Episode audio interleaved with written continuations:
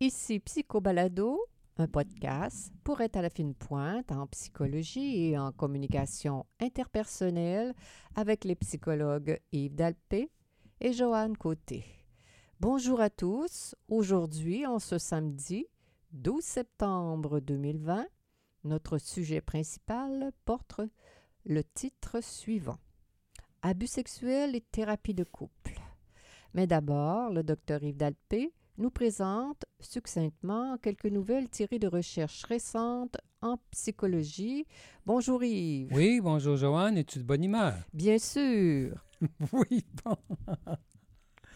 Alors? Alors, la première recherche, les effets de l'exercice mesurés dans le cerveau.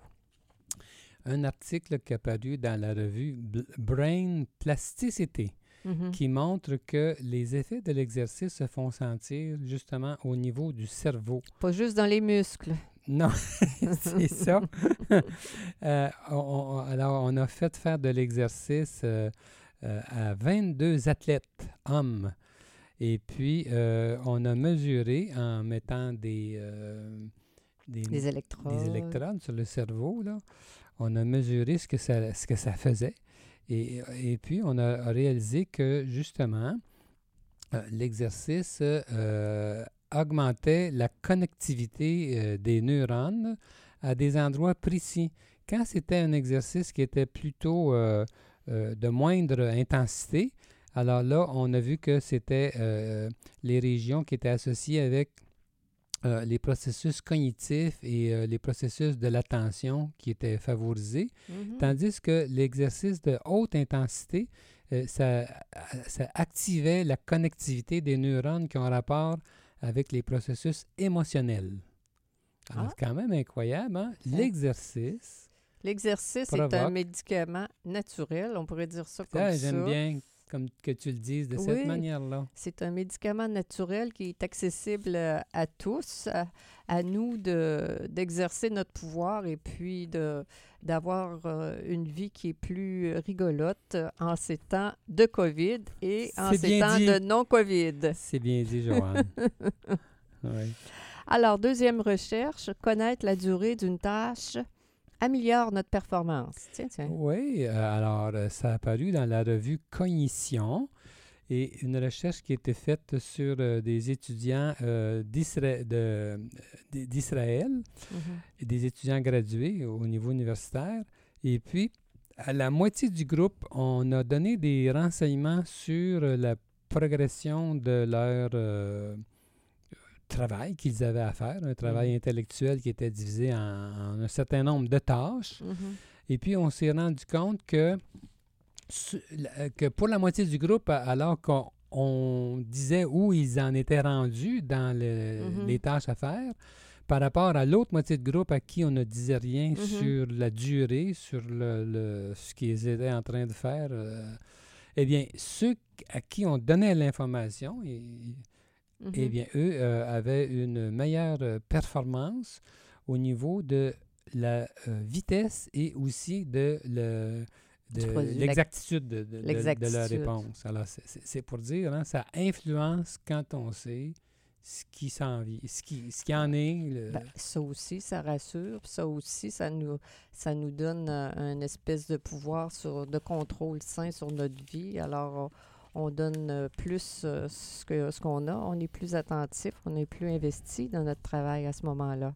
Oui, ça, rejoint une, recherche que j'ai déjà lue il y a assez longtemps, dans laquelle on disait que les euh, patients qui allaient subir une chirurgie, ils réagissaient mieux quand on leur donnait de l'information avant la chirurgie, à savoir ce qu'ils allaient vivre, comment ça allait se passer, et tout ça. Alors, ça faisait une différence dans la, guérison.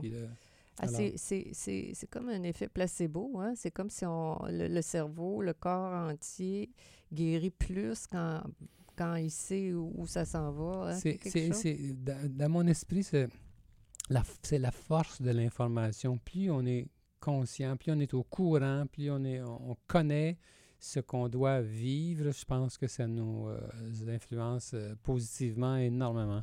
Oui, bonne idée.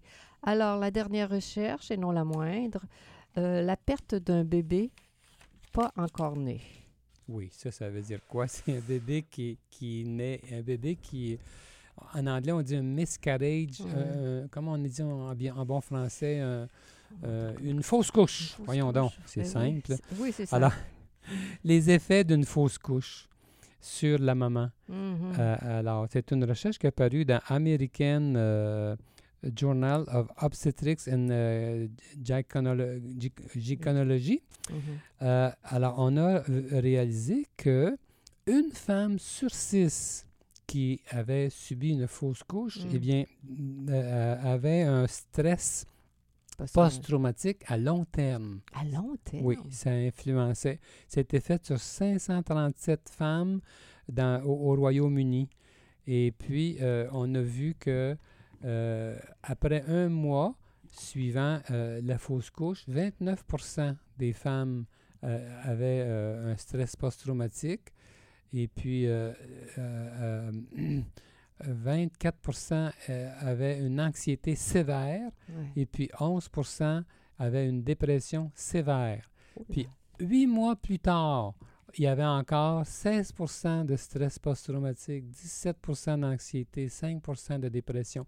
Alors, ce n'est pas un événement banal que de perdre un bébé, même s'il n'est pas encore né. C'est ça que ça la fausse couche, ça représente ce, ce, que je, ce que je vis euh, dans le cadre de, de ma pratique euh, comme, comme professionnelle avec euh, quelques, quelques personnes. Oui, ça rejoint ça rejoint, témoignages de tes clients. Exactement, l'état la santé psychologique de, de mes clientes. Absolument. Mhm, mhm. Alors, c'est comme ça. C'est pour dire, hein, Joanne, la force, la force des liens interpersonnels, hein, même à ce niveau-là. Mm-hmm. Le bébé n'est pas encore né. Mais il est tellement désiré pour certains. Moi, pour certaines et certains, je suis certaine que c'est celles qui sont euh, extrêmement touchées. C'est souvent ce que j'ai entendu jusqu'à présent. C'est euh, je voulais des enfants depuis que j'ai l'âge de 15 ans. Ça arrive. Il y en a qui ont de la misère à, à, tomber enceinte. Elles finissent par tomber enceinte.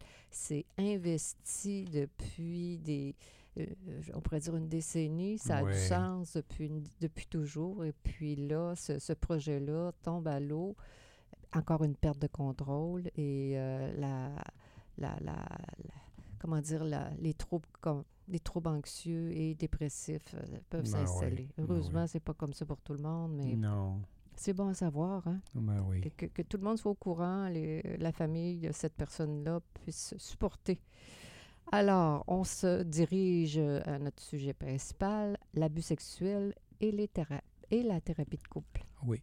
Alors, ce qu'on va dire aujourd'hui euh, est inspiré d'un chapitre euh, fort intéressant qui euh, s'intitule Sex and Couple Therapy with Survivors of Childhood Trauma. Alors, c'est le sujet d'aujourd'hui. C'est le chapitre qui est tiré d'un livre de, de psychologie qui s'intitule Principles and Practice of Sex Therapy, euh, qui est publié cette année, en 2020. C'est la sixième édition et moi, je les ai tous lus, ces livres-là, à mm-hmm. mesure au fil des années. Et euh, je suis de cette façon-là, j'aime bien être adapte. Et euh, un chapitre très intéressant sur les justement sur les abus sexuels, vécu au niveau de l'enfance et les conséquences que ça amène et euh, puis euh, ce qu'on peut faire euh, en thérapie, effectivement. Alors, donc... Abus sexuels, ce qu'on entend souvent, c'est surtout les, jeunes femmes qui sont les femmes, en, tout cas dans le cadre de ma pratique, et j'imagine la tienne aussi, il n'y a pas beaucoup d'hommes qui... ben, Joanne... je parle de ma pratique. Oui, c'est bien, chérie, mais si on regarde justement les, statistiques, on dit que euh, les statistiques sont publiées en 2015, c'est quand même assez récent. On établit à peu près à 18% chez les femmes euh, l'abus sexuel à- dans l'enfance. Et puis quand même, chez les hommes, il y en a 8. 8 Oui, je le Oui, crois. Mais oui. c'est-tu quoi, Yves? Mon idée, c'est que je, je pense que pour les hommes qui ont été abusés, euh, le secret est plus, euh, est plus lourd et, et- et se confie moins. En tout cas, écoute, on n'est pas des débutants là, comme cliniciens. On n'a pas eu Tu en entends moins parler, ça que tu veux dire? Exactement. C'est. On va entendre, puis, puis encore bien femmes. des femmes qui Oui. vont avoir honte, puis Oui. qui vont avoir honte, qui vont avoir honte même de le dire à leur mari. Des fois, le mari ne le sait même pas. Exactement, c'est ça. C'est justement, c'est un des intérêts de le travailler en thérapie de couple, c'est que souvent, le, le- le mari ne le sait pas. Puis semble-t-il, d'après cet article-là, avec des recherches récentes, que justement, que dans notre clientèle, il y a un très haut pourcentage, les- les gens qui consultent, chez ces gens-là, il y a un très haut pourcentage d'abus sexuels dans l'enfance qui n'est pas, euh, qui n'est pas nécessairement divulgué, révélé en thérapie, Mm. mais on a intérêt, quand on fait de la thérapie de couple, à questionner Absolument. de ce côté-là. Et ce qu'on dit, c'est que, euh, en fait, l'approche doit être double euh, à, au- à ce sujet-là. C'est à la, fois, à la fois par des entrevues individuelles. Ah ouais. On a l'habitude de faire des entrevues individuelles systématiquement au début du processus. euh, une entrevue, mais euh, ça peut être intéressant d'en faire peut-être plus qu'une au besoin. Mhm. Et puis, euh, quand cette information-là ressort, d'ailleurs, les auteurs de l'article suggèrent de poser la question quand on voit la personne seule, Ah ben oui. s'il y a eu de l'abus. Et puis, euh, ça permet à la personne de justement de livrer des informations que souvent elle n'a pas osé livrer à personne et pas plus à son conjoint parce qu'elle a trop honte Honte. de ça. Et euh, donc, euh, Soit, ouais, soit de la honte ou c'est banalisé. Il y en a qui peuvent dire ça me donne rien de dire ça. c'est des hmm, choses comme mais ça. Mais c'est banalisé parce qu'elles ont honte. Là. Oui, oui, oui, oui, dans, Le fond dans du ce fond. là. Maintenant, euh, ce qu'on dit aussi dans l'article en citant des, des- des recherches, c'est que, en fait, c'est rare qu'une personne va avoir seul, été abusée seulement sur le plan sexuel. Ah La plupart du temps, c'est accompagné d'abus émotionnels, d'abus physiques. Alors, euh, donc, c'est c'est relié les deux ensemble. C'est pour ça que c'est pas si simple que ça de déterminer qu'est-ce qui relève de l'abus purement sexuel, de, euh, du tableau général, comment la personne a été traitée quand elle, elle était petite. Ouais. Dans le sens que, la, disons que c'est le père ou l'oncle ou un frère qui a abusé une femme, souvent, euh, il y a eu du, de l'abus, euh, je veux dire, physique, ou souvent, il y a eu de l'abus psychologique. Si tu te dis, je vais le dire à, à ton... à- Oui. des choses, Oui, mais, mais je veux dire, c'est plus. C'est pas juste relié à l'abus sexuel lui-même, l'abus physique ou l'abus émotionnel, c'est que la personne n'a pas été bien encadrée par ses parents. Ah oui, C'est- clairement. C'est ça, là. euh, ou elle a manqué de, soit d'attention ou euh, été négligée, euh, ou même euh, des enfants qui sont battus ou tapochés, disputés trop, ainsi de suite. Là. C'est, c'est, c'est à tout ça qu'on réfère. Autrement dit, une, un une, enfant ou un enfant bien encadré, bien aimé, euh, l'abus sexuel, la, la est moins probable. est très... Oui, c'est ça. Oui. Moins- Puis aussi une grosse nuance à faire, on en a déjà parlé dans un podcast antérieur, pour euh, aider à euh, rassurer les, les hommes ou les femmes qui ont subi des abus sexuels. Il ne faut pas penser que automatiquement que la personne a des effets négatifs. Il faut faire attention à ça. Là. que, que, tu es nécessairement euh, psychotique, névrotique, que tu as un trouble de personnalité parce que tu as, que le malheur écrit d'en face. C'est ça. c'est- pas- Alors, il faut faire bien attention parce qu'il y a beaucoup de gens qui n'ont pas de séquelles euh, profondes. Heureusement. Oui, heureusement, certains. Maintenant, il y a euh, pour euh, probablement la majorité, étant donné qu'ils ont vécu dans un contexte plus global de mal, euh, Mal encadré, mal Encore- aimé, mal, mal-aimage. mal aimage. oui. Alors là, ça, c'est, ça, ça, ça a de l'effet, c'est, certain que ça peut être assez grave. Ça affecte la, la- la personnalité, euh, c'est, important. Du côté des, des alors du côté sexuel, euh, est-ce que ça inhibe la sexualité ou si ça désinhibe trop la sexualité, le fait d'avoir été abusé? Ça dépend. Chez les femmes, règle générale, ça inhibe. Tu as raison, Joanne, c'est exactement ça. Le contraire, chez les hommes, règle générale, ça désinhibe. Exactement ça. Ça rend l'homme plus euh, volage euh, sur le plan Plus intense au niveau sexuel. Il y en a qui veulent faire l'amour trois fois par jour, cinq fois par jour, des choses comme ça. Changer de partenaire souvent. Exact. Mais euh, ça peut. J'ai bien aimé ta réponse hein, en général parce que on a les deux aussi du côté des deux sexes. Chez certaines femmes. Chez certaines femmes, ça va faire l'inverse. Puis surtout, c'est drôle. Hein, ce qui m'a intéressé, il y a une recherche qui montre que chez, les femmes, là, si l'abus a été euh, plus émotionnel, ça va les amener à avoir, de, avoir envie de plus de multiples partenaires sexuels chez les femmes. Ah bon? Alors, c'est pas nécessairement l'abus sexuel lui-même qui va amener ça. Au contraire, ça peut les rendre plus euh, euh, inhibés. Mais s'il y a eu de l'abus euh, émotionnel, Oh, euh, ben là, ça peut les amener à, rechercher plus de partenaires. C'est très intéressant parce que ça montre que ce qui est le plus important du côté relationnel, comment est-ce qu'on a été aimé, traité, c'est ça qui peut faire en sorte qu'on a envie de se lier amoureusement avec une personne, de lui faire confiance. Faire confiance. Comme si la confiance était, euh, comment dire, fissurée chez les personnes qui ont été euh, abusées au niveau de la confiance, là, au niveau émotionnel, qui, qui, était avec un parent qui n'était pas, comment dire, cohérent, qui n'était pas... Euh, on pourrait en nommer bien d'autres. Il y a même il y a des recherches là, qui, qui, qui disent que il y aurait même trois fois plus, trois fois plus d'infidélité chez les femmes qui ont vécu des traumatismes dans l'enfance. Alors, on voit hein, que l'infidélité est en lien avec comment on est Comment on a été traité, comment on a été aimé, la, manière dont on s'est occupé de nous, la manière dont on a senti que les personnes responsables de, de notre vie s'en foutaient ou s'en foutaient pas. Là. Oui, c'est. Euh... Ou, était capable de s'occuper de nous, ou pour des raisons de maladie de toutes sortes, n'était pas capable. Il y, a, de tout, ou des fois c'est les deux. oui, oui. Alors, quand on voit un, client, une cliente qui nous, qui nous parle de ce qu'il a vécu sur le plan de l'abus sexuel, évidemment, il faut y aller avec beaucoup de tact en tant que psychologue, thérapeute.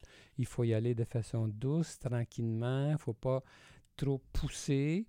Il ne faut pas pousser la personne à se confier trop vite. Il ne faut pas la pousser non plus à révéler au conjoint, conjointe trop vite. Alors, ça prend beaucoup de tact. Et puis, il euh, faut être capable de bien mesurer l'effet aussi chez le conjoint pour aider la personne à euh, livrer ses secrets de la bonne manière, au bon moment, dans le bon timing. Puis en thérapie de couple, l'avantage, c'est justement de pouvoir favoriser ça pour que euh, ça débloque sur le plan sexuel. Des fois, quand la mm-hmm. personne est devenue tellement inhibée qu'elle évite les, mm. relations sexuelles, ben si le conjoint est au courant de ce qui se passe, il va, il va, il va être plus adéquat. Absolument. Ça permet aux deux de s'en parler et puis de dire aussi à la, la, personne, de dire à son conjoint ce qui le déclenche tu sais, des fois, la personne qui a été abusée sexuellement d'une mhm. manière X, si elle était approchée par en arrière de façon mhm. surprenante, mais si son conjoint l'approche par en arrière, elle peut tout de suite mal réagir. Mhm. Alors, elle peut avoir des... Il peut y avoir des, des, des, des, autrement dit, des situations, des gestes, des façons de faire qui sont contre-indiquées. Si la personne peut expliquer, ben moi, voici, ça me... Absolument. C'est, en fait, je trouve que l'effet de, de, mettre nos cartes sur la table est, double. On apprend à, à, faire confiance à notre conjoint en livrant nos secrets. On apprend à se faire confiance aussi, euh, que, la, personne ne partira pas à la course.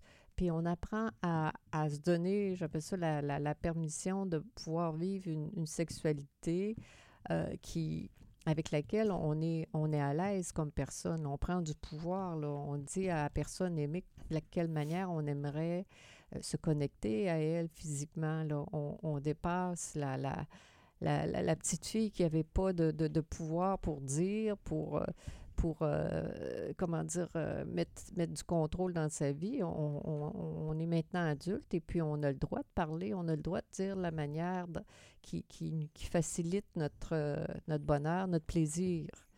On se, on se développe puis on, on prend, on, on se donne la permission de sortir, moi je pourrais dire, du rôle de victime à Hmm. quelque part. Oui. Alors, une façon de procéder aussi qu'on peut suggérer à nos clients, Joanne, euh, on le fait tous les deux, euh, c'est de, comme pour d'autres problèmes sur le plan sexuel, euh, de guider le couple dans une espèce de processus de réapprentissage lent à, à- à- à la rencontre sexuelle. Alors donc, euh, on va suggérer ce qu'on appelle en anglais du sensate focus. Mhm, mhm. Dans un premier temps, on demande au, euh, au couple de ne plus faire l'amour comme il le faisait d'habitude, ce qui est comme, comme presque une espèce d'abstinence purement sexuelle, alors qu'on va mettre le, le- le- le- focus sur la rencontre sensuelle entre les deux. Puis on suggère des gestes lentement qui vont, à partir d'un minimum de caresses, de semaine en semaine, on va suggérer une intensité de plus en plus grande en, ajoutant, en allant jusqu'à l'orgasme et euh, aux relations sexuelles complètes et tout ça. Alors, on, on restructure Ouais, ouais, on pour- permettre un réapprentissage dans le confort. Dans le confort, dans la sécurité, Oui. dans la, la dignité, euh, etc. Oui, alors c'est alors donc euh, au niveau du au niveau de la thérapie de couple, ce qu'on peut faire, c'est double, à la fois sur le plan des confidences, sur le plan de la communication entre les deux conjoints, la communication de secret, la communication de, de honte, de, de confusion, de d'attitude euh, pénible, la révélation de ce qu'on a pu vivre, et puis à la fois donc au niveau du euh, dialogue, puis en même temps, on suggère des actions concrètes que les gens vivent durant la, semaine. Et tout de suite, donc, tout de suite, ça donne de l'espoir qu'il puisse y avoir un changement de-. De- dans le- le- le- la relation euh, du couple. là. Oui, oui, oui. c'est que- que- c'est comme une physiothérapie, on va dire ça comme ça, là, un peu là, au niveau. euh, Oui, on structure, bon, oui, hein, c'est comme oui, une physiothérapie, on structure euh, les exercices et puis euh, on, on veut amenuiser, voir que la douleur rattachée à cette expérience-là soit inexistante, Oui, oui. que les peurs, que, que, que la, la- la personne ait le droit d'avoir du plaisir là, maintenant comme adulte.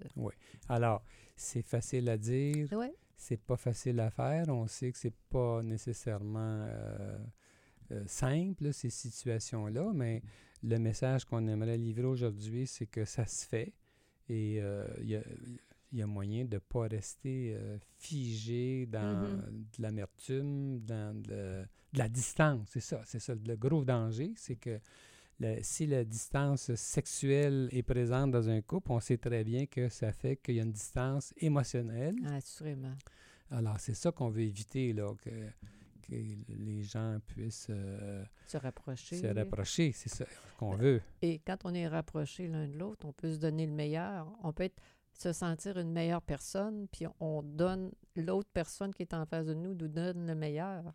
Si ça n'arrive pas, on prendra une décision. Justement, c'est ça l'affaire. C'est que euh, c'est toujours le, ça qui est intéressant en thérapie de couple. Si en se racontant, en se dévoilant, en se- ça fait en sorte qu'on voit qu'on n'est pas bien l'un avec l'autre, mais c'est peut-être mieux de se séparer puis de retrouver sa vitalité d'une autre manière. Alors, Ouais. c'est jamais exclu. Mais c'est pas la plupart du temps, c'est pas ce qui arrive en thérapie de couple, c'est au contraire. On apprend plutôt à aimer et à, et à dépasser ses, euh, ses, euh, Ses limites. restrictions, Mhm. ses limites, mais euh, c'est pas exclu que. Ah, parce que ça se peut qu'une fois qu'on se dévoile puis qu'on essaie Oui. quelque chose que l'autre, ça lui plaît pas ou que, Oui. qu'importe. Oui. Alors, euh, Oui. Des fois, il y a des dévoilements de- d'infidélité aussi de- dans le moment de, qui sont encore euh, courantes. Alors là, ça, ça- c'est plus menaçant, puis euh, Mm. il faut traiter ça aussi. ouais. Mais on en parle dans l'article en faisant un lien avec euh, l'abus sexuel dans l'enfance, puis la propension à, rechercher de- de- des partenaires extra-conjugaux. Ouais. Alors, c'est pour ça que là Tu parles- aussi, là. Alors, c'était bien intéressant. Ah, Oui? oui, Bon. oui. J'arrive. C'est éclairant tout ce que tu apportes parce qu'il faut le dire, tu es un, un journaliste euh, scientifique euh, hors pair. À ma façon. Oui. Puis toi, tu es une, une, euh, collègue bien appréciée. Alors donc, chers auditeurs, c'était Psycho Balado avec les psychologues Joanne Côté et Yves Dalpé. Nous sommes psychologues cliniciens en pratique privée dans la ville de Québec. Pour plus d'informations sur qui nous sommes, sur nos livres, nos services et nos podcasts, consultez notre site web www.dalpécoté.com. Bonne semaine à chacun de nos auditeurs. À bientôt alors.